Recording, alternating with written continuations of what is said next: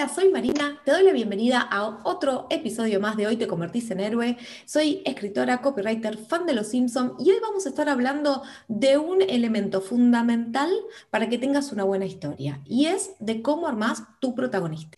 Hola, ¿qué tal? Soy Mariela Genadenik, escritora, especialista en identidad escrita y muy fan de la cultura pop. Te doy la bienvenida a este nuevo episodio de Hoy te convertís en héroe. Vamos a hablar de protagonista.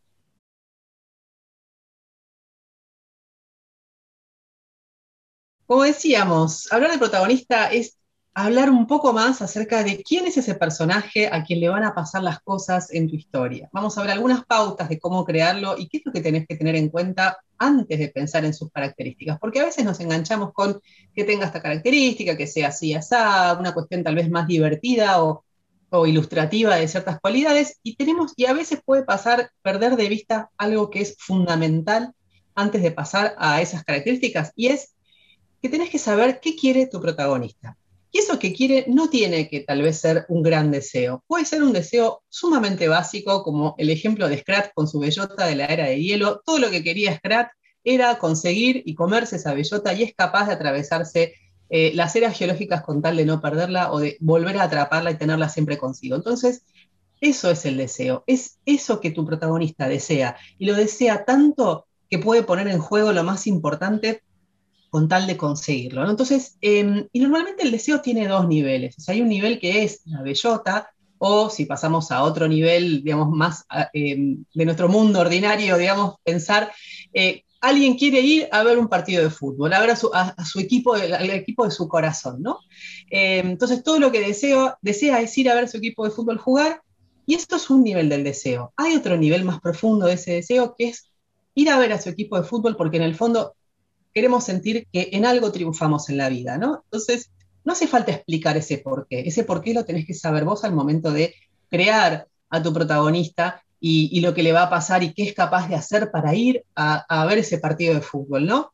Em, para una historia de marca en las redes o en otros soportes que vos elijas, no, no vas a explicar tanto de esas dimensiones, pero sí está bueno que vos lo sepas para poder crear esa textura de personaje.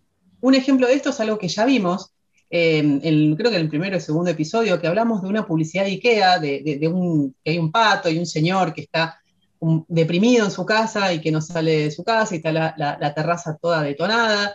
Em, ¿no? Y, sabemos que algo le pasa, está deprimido, no sabemos si porque su pareja se separó de su pareja o porque perdió su trabajo o algo le pasa, ¿no? Entonces, ¿te acordás de, cómo era esa publicidad? Y acá me parece interesante que la hayas traído porque se puede confundir entre lo que le ocurre al protagonista y lo que él realmente quiere. O sea, el inicio de la historia es una situación que le ocurre ajena al protagonista, que es que aparece un pato en su, eh, en su terraza. Pero eso le genera un deseo propio que es que va empezando a desarrollarlo, pero es esa idea de ponerla, de mejorarla, de conectar mejor con el pato. Entonces empieza a mejorar, empieza a limpiar, empieza a conectar con el aire libre, empieza, o sea, ese deseo de él que aparece de afuera, pero después es algo interno y, válido, porque también a muchas otras personas le podría parecer que le aparece un pato y, lo sacan con una escoba y fin de la historia, digamos, ¿no? O sea, y no, no, hubiera, no hubiera habido publicidad. Pero entonces es importante siempre ver que tiene que haber ganas, o sea, un deseo interno, si no, no, no avanzamos. La historia está el elemento, pero se cae ahí, ¿no? Claro, exacto. y digamos, esto de saber y de conocer a tu personaje, no hace falta contarlo. Por un lado, no hace falta explicar el por qué, digo, esto no exactamente qué es lo que le pasa ni por qué se siente así. Tampoco tenemos que hablar de toda su biografía, porque a veces nos, tentamos a pensar, bueno, para hablar de su deseo y el porqué de su deseo, me voy a remontar a la época en que era pequeño y en su infancia y su perro y qué sé yo. No, no hace falta. Y si querés saberlo, está buenísimo, pero realmente esa parte no, no hay que contarla, hay que contarla a partir del momento en que algo se desencadena en la vida de, este personaje, ¿no? Y, además de tener un deseo, lo importante del personaje es poder despertar empatía. No importa si el personaje es bueno o malo. A veces pensamos que un personaje, un héroe, tiene que ser siempre con cualidades buenas, ¿no? Y destacables. Y olvidamos que muchas veces hay muchos antagonistas que son realmente adorables eh, y, o que nos conquistan, ¿no? Este, tiene que, tener alguna dimensión que nos despierte empatía. Em, digamos, muchas veces nos pasa que, los personajes que cuentan la historia, digamos, vamos a elegir un personaje con el cual la, audiencia se identifique y para que se identifique tenemos que crear un personaje que genere esta empatía, ¿no? Y, eso de ser bueno o malo, no sé, ¿se te ocurre algún ejemplo de personajes protagonistas que tales no sean tan buenos y que sin embargo los queremos un montón? Sí, sí, sí, lo tengo para más adelante en, el guion que armamos, pero lo puedo tirar porque a mí me parecía muy bien. Pero creo que en mucho de las series se puede ver esto, que hay series que están centradas en un personaje que por definición puede no ser dentro de, la, de lo estándar de lo que sea bueno. Como por ejemplo Doctor House, ahora se me viene un montón, pero Los Sopranos también. ¿Y qué pasaba? Se construye la empatía. O sea, Doctor House era malhumorado, tenía un montón de problemas, era muy bueno, pero no le interesaba a la gente. O sea, tenía un montón de cosas que en, en liviano podrías decir, che, no, no va. Pero tenía una empatía, uno quería que le vaya bien, uno seguía viendo la serie a ver qué hacía, cómo le contestaba a otro, o sea, estabas del lado de él, se había generado un... Yo la, yo la vi toda esa serie, no sé por qué, pero me emocionó un montón. Y, y se había generado buena onda con, con un personaje altamente antipático. Entonces, digamos, como cuando estábamos hablando de esto, de que no es necesario que sea bueno, pero sí que se tiene que generar empatía, me vino este ejemplo a la cabeza. Sí, tal cual. Eh, digamos, el, el, caso de Doctor House, si vos te lo pones analizar en frío, es insoportable. Pero, ¿qué es lo que te genera empatía? ¿Cuál es su rasgo? Que salva vidas, que logra salvarle la vida al nenito que, que estaba ya casi desahuciado y que era un nenito precioso y de familia adorable y justo le salvaba la vida que se compromete con la causa y que se lo toma muy en serio. O sea, no es un médico liviano con su, con su labor elegida, digamos. Eh, eso también. Claro. Es cínico con, sus relaciones afectivas, pero no es cínico con sus pacientes, ¿no? Como que aunque, maltrata a sus pacientes, en el fondo les importa más que nada, son su bellota, la salud de los pacientes, o tal vez despejar la X, ¿no? Porque si no le interesan las personas, es difícil que se interese por sus pacientes, ¿no? Pero su bellota eh, es resolver el enigma, es resolver el enigma y salvar un paciente más. Em, entonces, a veces también pasa que cuando pensamos ¿no? en, protagonista, digamos, no estamos escribiendo guiones de, series, aunque me encantaría poder algún día escribir algún guion tan genial como, un personaje tan maravilloso como Doctor House. Em, digamos, pero sí, eh, cuando uno escribe historias de marca, no, llega a ese, lugar de, de, tanto desarrollo, ¿no? Entonces, y muchas veces pasa que, las marcas que, o sea, usamos, creamos contenido de marcas que son marcas propias, ¿no? Y a veces lo que puede pasar es, ¿cómo hago para inventar un personaje, pero si mi marca soy yo? Cuento sobre mí, hablo sobre mí, a mí no me pasan tantas cosas, mi vida es tranquila. ¿Cómo hago para crear historias de marca? Un personaje, habla sobre mí, ¿cómo es la historia? ¿Tengo que contar todo? Bueno, em, a mí me gustaba, cuando estábamos investigando sobre esto, me quedé pensando en algo que siempre te contestan, que es esa frase de, bueno, vos sé vos mismo y metele, ¿no? Sé vos mismo, mostrate como sos y ya está. Y me parece que eso es como un gran mito, porque ¿qué pasa? Estamos en las redes, que la verdad que las redes en este momento son nuestra tele, nuestro chupete, nuestro lugar donde nos entretenemos, donde consumimos un montón de cosas. Y lo que le pasa a muchas personas para tratar de conectar o de armar es que se sienten un poco intimidados. Entonces, eh, pasa esto de que empezás a cuestionarte, bueno, entonces tengo que hacer bailecitos y hacer un reel va haciendo bailecitos, o tengo que hacer caras y señalar para que aparezca la frase. ¿Es eso lo que, digamos, es eso lo que me convierto? O, yo lo pensaba eh, como Truman Show, ¿no? Como esta sensación de que tengo que mostrar todo lo que hago todo el tiempo, saludo al vecino, me levanto en la mañana, desayuno esto, o sea, y genera para algunos algo que lo, lo incorporan y para muchas personas genera una fricción importante. Y que además también la pregunta es, ¿esto realmente suma a tu negocio? O sea, ¿le está sumando a tu marca que vos estés mostrando qué desayunás y qué no desayunás? Em, entonces, con esto lo que se me... mi propuesta o lo que estoy pensando, lo pienso para mí, lo pienso en general con las marcas cuando colaboro, es hacer un personaje basado en hechos reales. ¿no? Entonces, elegir si vos vas a hacer la cara de tu marca, Elegir dos o tres características o cuatro, las que vos quieras, que son importantes para vos y que tengan que ver con tu marca y que vos estés cómodo difundiéndolas y que pueden ser algo tan profundo como alguna causa política como puede ser, no sé, el medio ambiente, puede ser algo tan liviano como amo las tortas de chocolate, puedo ser algo de soy fanática de los animales, no sé, pero que sean algo que vos que tenga un pie en tu realidad, para que vos no te sientas forzado a hablar de eso. Y tampoco tengas que hablar de todo, decir, bueno, mira, yo en mi cuenta voy a estar hablando de mi producto, de mi servicio, pero además le voy a incorporar dos o tres cosas que me ayudan a qué? A ampliar lo que cuento, a, a que conecte de otro lado y a que la gente me diferencie, diga, ah, esta es la chica que hace copy y además le gusta la astrología, que es uno de los ejemplos eh, que elegí, ¿no? Que es, por ejemplo, hay mucha gente que le gusta la astrología y lo utilizó como negocio, pero no como que se convirtió en astrólogo y hace cartas astrales, sino que lo convirtió lo llevó eso que le gusta a parte a lo que hace. Y mucho del contenido que, que comparte, más allá de su producto o su servicio, tiene que ver con ese tema que lo convoca. Entonces, lo importante de eso es que vos te vas a sentir más cómodo, vas a poder poner un límite y vas a poder diferenciarte, vas a ser la persona que hace esto y además hace todo esto. Le estás abriendo, te estás creando un mundito que le permite al otro conocerte mejor sin vos decir, bueno, tengo que mostrar, no sé, qué desayuné, cómo estoy llevando a los chicos o cómo elijo la película el viernes a la noche. Que si no tengo ganas de mostrar todo eso, eso es parte de mi vida y no quiero mostrarlo.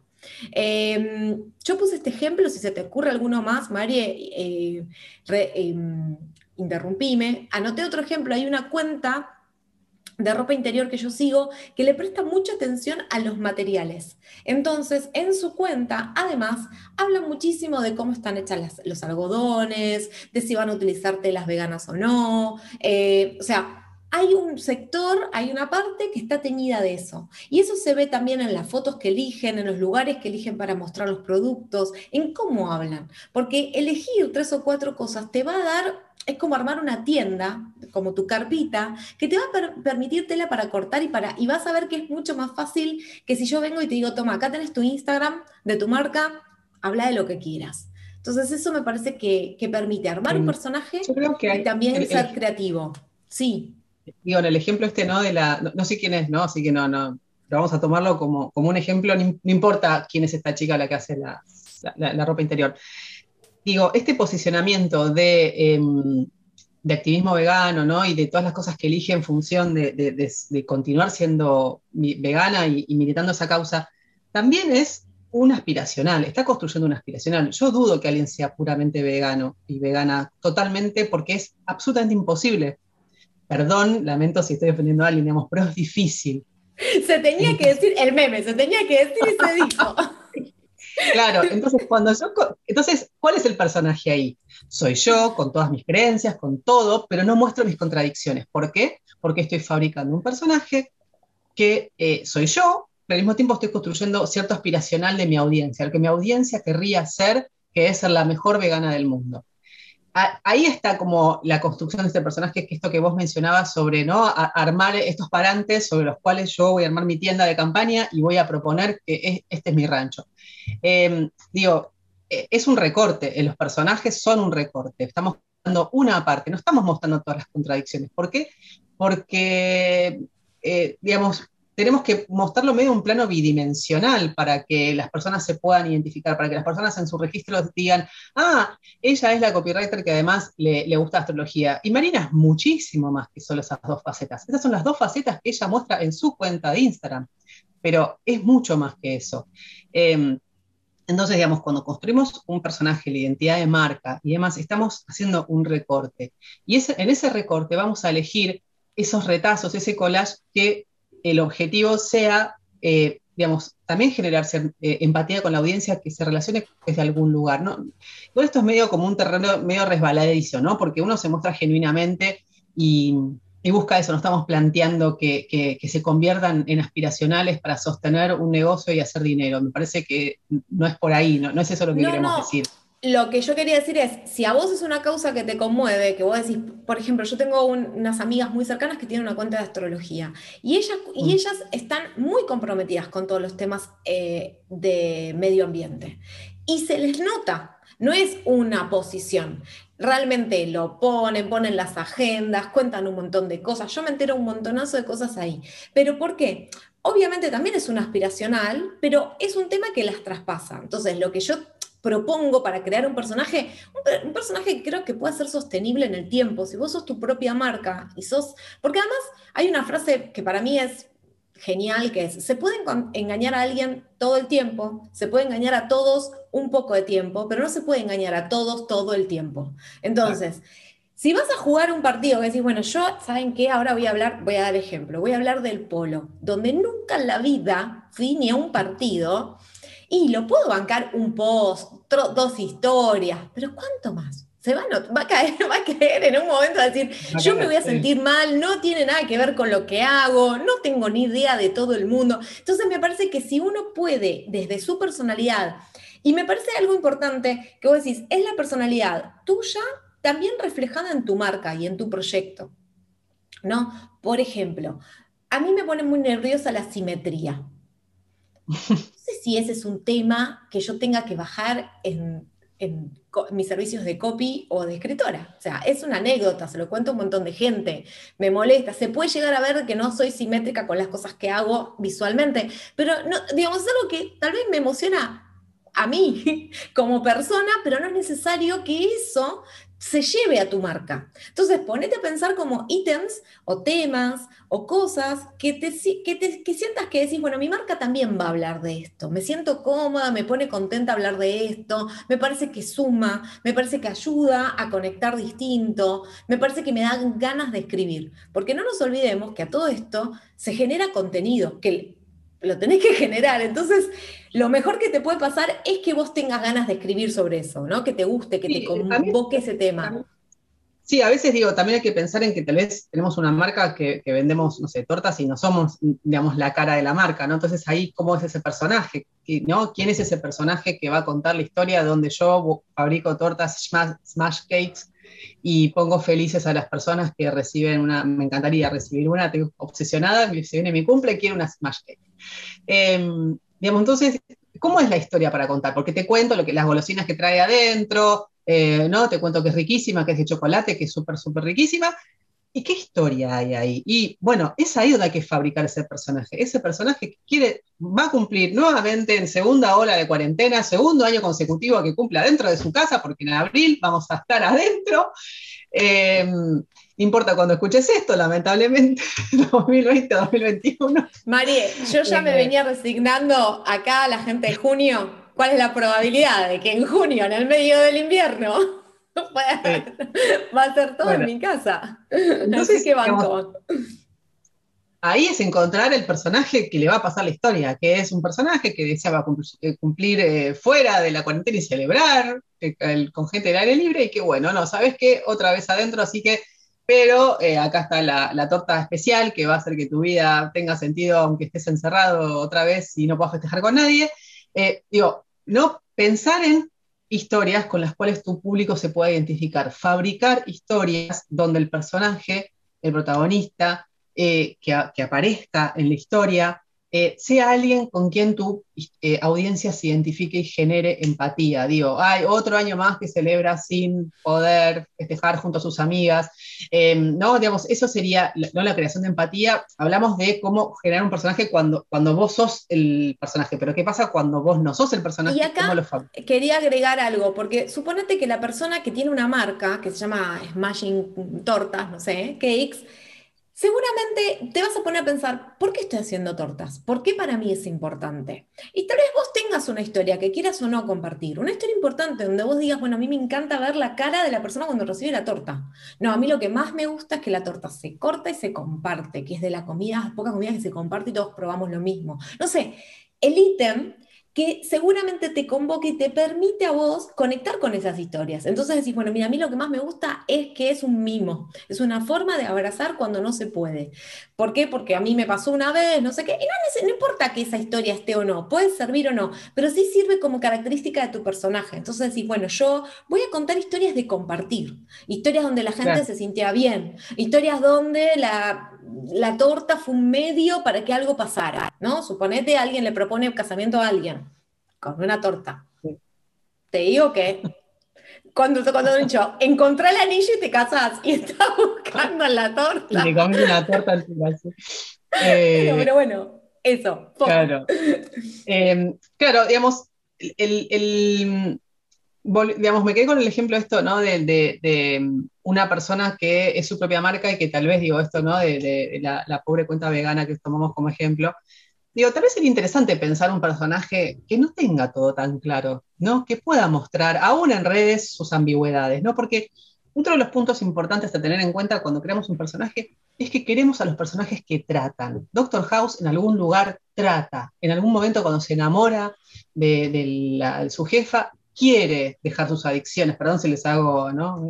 El spoiler, bueno, pero es una serie muy bien. Una serie de hace una década, ¿no? Pero digamos, queremos a los personajes que tratan eh, y que fallan, porque ¿qué nos pasa? Cuando es sin fisuras y todo sale bien, nos genera empatía, que nos pasa con, con Lionel Messi, con todo lo que lo queremos lo miramos, perdón, yo vivo pidiendo perdón en este episodio, pero bueno, eh, digamos, lo, lo veneramos porque es un genio, pero nos cuesta identificarnos con él porque es demasiado inalcanzable, lo tiene todo, tiene éxito, fama, talento, plata, premios, reconocimiento, hijos preciosos.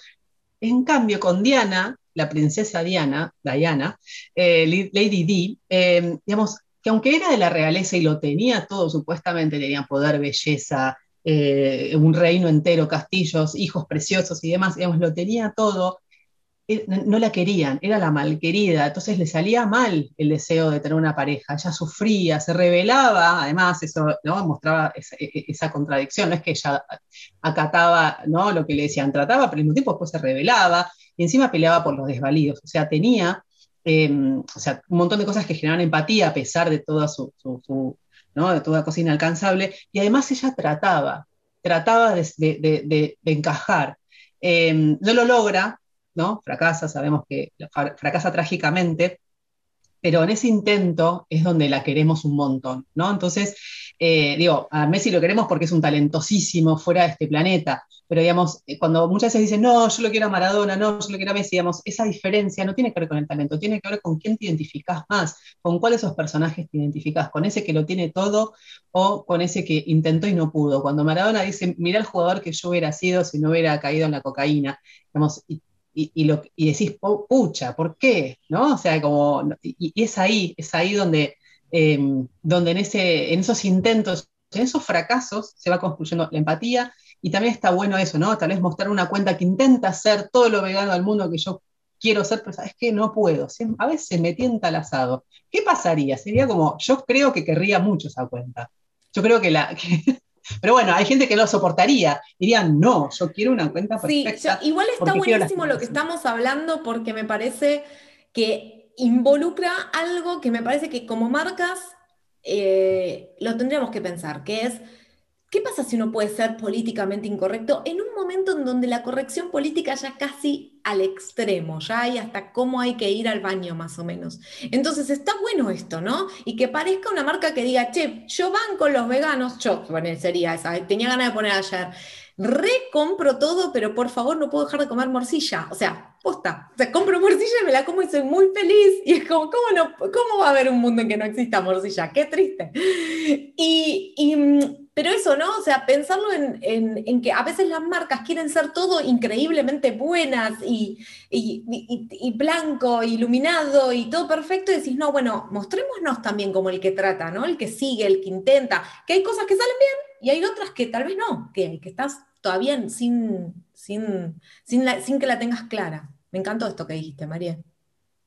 Eh, por otro lado, paréntesis, yo fui vegana. Ah. Otro día les cuento. Otro día se los cuento, así que conozco cómo es la cosa. Después les cuento. Por eso con tanta seriedad. Por eso con tanta seriedad. Bueno, después hacemos uno. Este, yo creo que vamos a... Pero bueno, ahí es que cada uno eh, como, como se siente cómodo. Em, para avanzar con el tema, para poder cerrar el tema de cómo crear un personaje, dejamos, o te quería compartir, te queríamos compartir estas preguntas para hacerte, que te pueden servir como guía para, para, ver cuando te tengas sentar a escribir. Entonces, ¿qué es lo que motiva a tu personaje en tu historia? Eh, ¿Qué fortalezas tiene este personaje? ¿Qué debilidades tiene? ¿Y qué lo hace especial o único? Entonces, si tomamos el ejemplo Doctor House para contar una historia, podemos decir, bueno, ¿qué lo motiva? Bueno, le motiva a resolver el problema. Es un tipo que está comprometido con que la, salud se puede resolver. Es una ecuación que él quiere resolver. Está comprometido, eso lo, motiva, lo llena. ¿Qué fortalezas tiene? Es el mejor, sabe un montón, tiene muchos años de experiencia, está especializado en una especialización media rara. Eh, ¿Qué debilidades tiene? Un montón. Es adicto, no le importa a la gente, no tiene eh, conexión ni empatía, ni, ni filtros sociales como para caerle bien. ¿Y qué lo hace especial o único? Y bueno, creo que la mezcla todo esto, ¿no? Que es el mejor, que es un especialista, y algunas composiciones físicas del personaje que también estuvieron buenas hechas, como que él usaba un bastón o que tenía una... Claro, eso para generar más empatía, ¿no? Porque claro, exactamente, no era, era muy raro. Era resulta muy, difícil odiar a alguien que, ¿no? que tiene una, una dificultad. Eh, entonces, me parece que con estas preguntitas, haciendo este ejercicio, más profundo o menos profundo, te va a dar una perspectiva de cómo armar tu personaje. Exacto. Entonces, ya vamos eh, ¿no? sobre el final de, este episodio. Entonces, para sintetizar, porque nos fuimos, abrimos un montón de, aristas, ¿no? Un montón de ramas. Entonces, para volver a ese, a lo que queríamos decir, para sintetizar, entonces, para crear un personaje, ¿qué necesitas? Necesitas primero que quiera algo que tenga alguna fisura, debilidad, no lo hagas tan perfecto o perfecta.